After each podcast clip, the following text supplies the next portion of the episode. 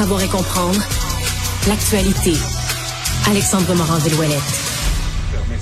Quelqu'un a joué après. Pour nos auditeurs en ce moment, Quelqu'un, il euh, fait moins 40 dehors, mais Ouais, il fait plus, plus 40, 40 dans le studio. Benoît, Benoît avait froid, on se réchauffe. Avec l'âge, hein, les Non, extrémités, non, non, non, ça non, c'est pas moi. Moi, non, non, moi, je tiens ça frais parce que ça, ça tient les chairs en forme. Mais là, Les là, on a fermé, on a fermé le, le ventilateur. Ah, Vraiment. il est allumé.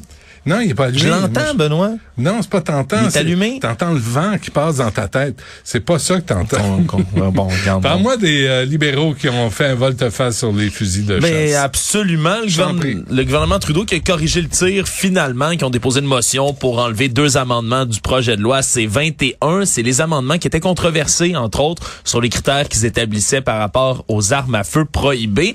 Et on se souviendra, c'est entre autres Kerry Price, l'ancien gardien du Canadien de Montréal, qui avait re- rebrassé toute cette tourmente en- au Ben mois oui. de décembre dernier avec une publication sur Instagram dans lequel il disait que le gouvernement allait saisir des armes à feu qui sont des outils de chasse essentiels. Il y avait une levée de bouclier. Le Parti conservateur s'était rangé également derrière lui. Et là, donc, on a apporté des modifications au projet de loi pour enlever les amendements précis qui incluaient certaines armes de chasse. Donc, ça, on, on, on rétropédale du côté du gouvernement euh, Trudeau.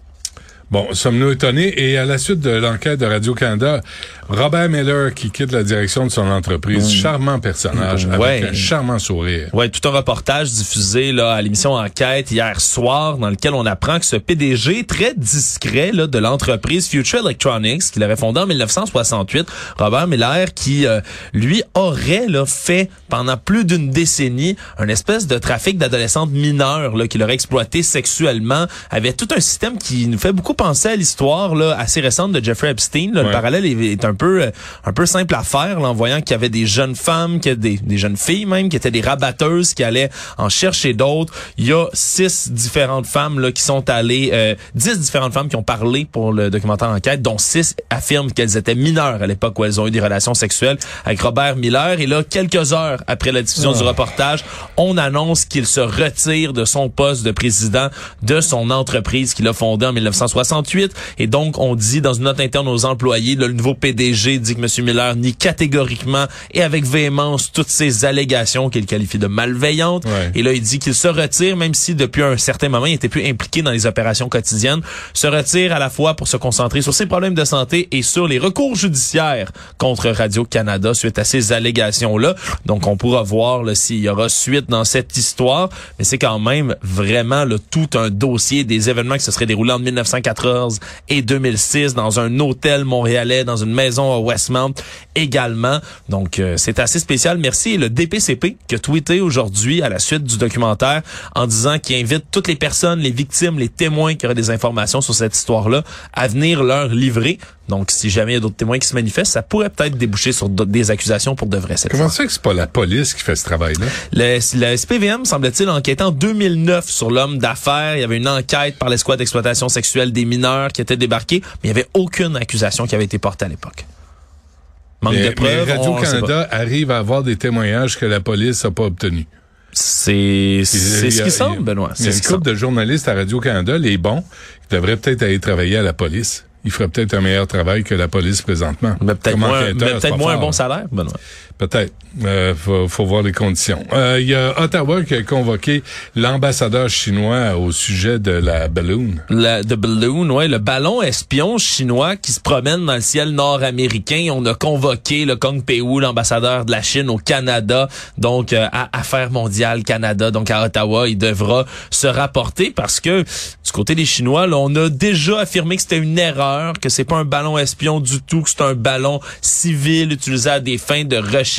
Mais c'est parce que le ballon, il a survolé, entre autres, ben, une partie de l'espace aérien canadien, entre autres, Benoît, les îles Aléoutiennes, le nord de l'océan Pacifique, et traversé au-dessus du Montana. Le problème, c'est que le Montana, euh, il y a des silos de missiles nucléaires américains là-bas, où il est passé dessus. Je sais pas quel genre de recherche météorologique les Chinois pensaient faire au-dessus des silos à missiles nucléaires américains, mais c'est certain que le Pentagone est vraiment pas content.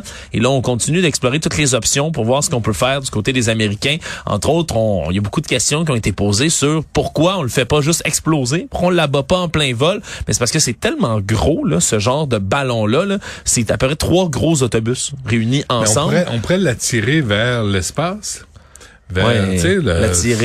Ben, je sais pas. Un gros là, ventilateur au sol. Oui, un gros, gros ventilateur ou un gros slingshot euh, Ah, c'est bon, ça, tiré gros. par euh, le coyote. Exact. Ça, ah, ça, ça, ça c'est mon genre de solution. On va mettre Acme tout de suite ouais, là-dessus. ça, ça. Mais euh, c'est surtout qu'ils sont là-bas. On a peur que tous les débris retombent, même sur des régions peu peuplées. Ça serait très dangereux. Bon, alors, malgré le déménagement de Medicago et la perte d'un contrat pour Guillaume le Métivierge comme, comme euh, C'est vrai. porte-parole, euh, il y a un nouveau vaccin en vue contre le fentanyl. Ouais, ça c'est vraiment spécial. Des chercheurs du Texas qui ont affirmé avoir développé un vaccin qui pourrait changer le ton vraiment là, dans la lutte à la toxicomanie.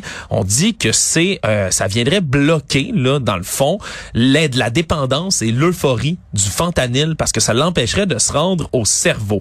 En gros, il y a des protéines qui maintiendraient la drogue dans la circulation sanguine pour l'évacuer par les reins, un peu comme on fait avec le vaccin pour l'hépatite B, et ça empêcherait le fentanyl de se rendre au cerveau. Donc pour quelqu'un qui, qui paniquerait, qui aurait vraiment besoin de consommation, mais même si tu, tu tentais de reprendre du fentanyl, il se rendrait pas au cerveau, ça inhiberait rien, ça empêcherait aussi la surdose, parce que c'est en se rendant au cerveau souvent que ça peut bloquer des parties du cerveau qui contrôlent la respiration, et donc tu t'étouffes et tu meurs asphyxié. Ouais. Et donc on pourrait là donc stopper les centres euphoriques. Le, la- le, le fentanyl se rendrait pas. Ça te donnerait pas le, le buzz, le high d'avoir pris du fentanyl. Donc, ça pourrait aider à lutter contre les opioïdes. Pour l'instant, Benoît, faut se calmer. C'est des tests qui ont été faits sur des souris, des rats de laboratoire. On commencerait bientôt les tests sur des humains. Mais pour les chercheurs, eux, ils pensent que d'ici deux ans, on pourrait commercialiser ce genre de vaccin-là. Ça pourrait changer vraiment là, la crise aux opioïdes, ce Mais vaccin. Qu'est-ce que tu fais avec les toxicomanes qui ont peur des aiguilles? C'est- OK, c'est correct. Euh, on t'écoute euh, tantôt avec Mario. On fera ça. Bonne fin de semaine. Salut, toi À aussi. lundi.